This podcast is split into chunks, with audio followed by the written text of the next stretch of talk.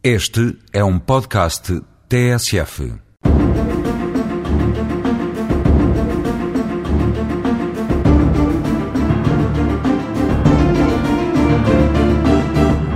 O crime de roubo gera um enorme alarme social e fortes sentimentos de insegurança por parte dos cidadãos, sendo as estatísticas do mesmo usadas como barómetro do aumento ou diminuição da criminalidade numa determinada comunidade, a qual exige, por regra, para reforço da sua confiança no sistema de justiça, uma punição adequada deste tipo de comportamentos.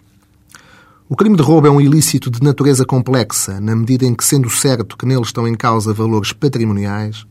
o elemento pessoal tem uma particular importância, pois com a sua prática é posta em causa a liberdade, a integridade física ou até a própria vida da pessoa roubada. Com efeito, num crime de roubo, o lado pessoal das vítimas impede que se aprecie o delito como uma mera violação do património,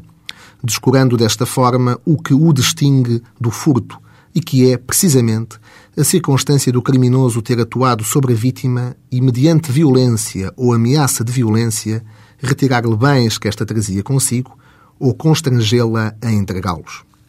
Na verdade, para existir um crime de roubo tem que haver o exercício de violência sobre a vítima,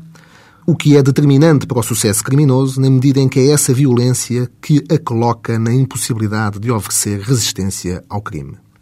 Assim, pode dizer-se que um roubo é um crime de furto cometido com violência, em que há uma intervenção direta do criminoso sobre a vítima, a qual não tem de ser necessariamente uma agressão, bastando a sua mera ameaça entendendo-se esta ameaça como uma violência psicológica sobre a vítima. A pena de um crime de roubo é de 1 a 8 anos de prisão. Todavia,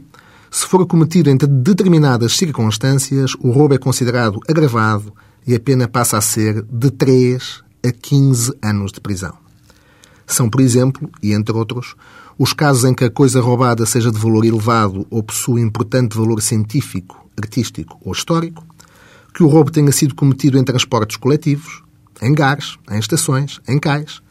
em que haja uma situação de especial debilidade da vítima ou que esta tenha ficado, em consequência do roubo, em difícil condição económica,